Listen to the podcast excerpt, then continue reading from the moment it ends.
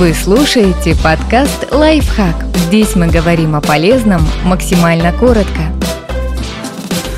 Почему нужно избавляться от старых привычек, прежде чем заводить новые? Есть как минимум три причины. Многие составляют списки дел и читают модные книги о формировании новых привычек. Но иногда полезно остановиться и подумать обо всем, что нужно перестать делать, чтобы улучшить свою жизнь. То есть о том, что негативно сказывается на финансах, отношениях, здоровье и карьере. Вот почему этому стоит уделить внимание.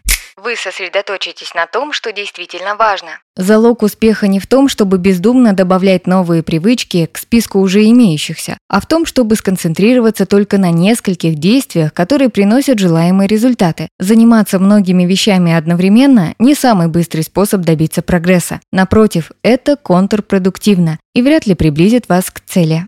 Вы сможете добиться большего, делая меньшее. Закон Паретта гласит, что 20% усилий дают 80% результата. Если вы правильно определите этот минимум наиболее важных действий, то сможете быстро отбросить привычки, которые лишь тратят ваше время или делают вас хуже. Вы освободите место для полезного, отказавшись от вредного. На смену плохим привычкам могут прийти хорошие. Например, если вы перестанете слишком много сидеть, то начнете чаще ходить, что положительно отразится на вашей физической форме. А отказавшись от нездоровой пищи, будете есть полезную. Сократив лишние траты, вы отложите больше на будущее или быстрее погасите долги. А если вы ограничите общение с людьми, которые тянут вас на дно, то сможете проводить больше времени с теми, кто действительно для вас важен.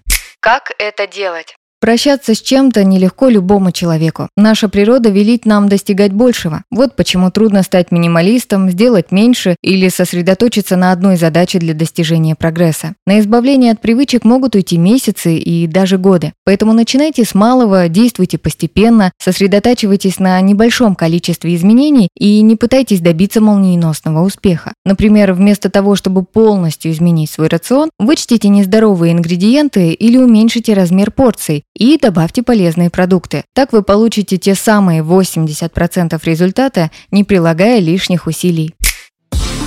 Подписывайтесь на подкаст «Лайфхак» на всех удобных платформах. Ставьте ему лайки и звездочки. Оставляйте комментарии. Услышимся!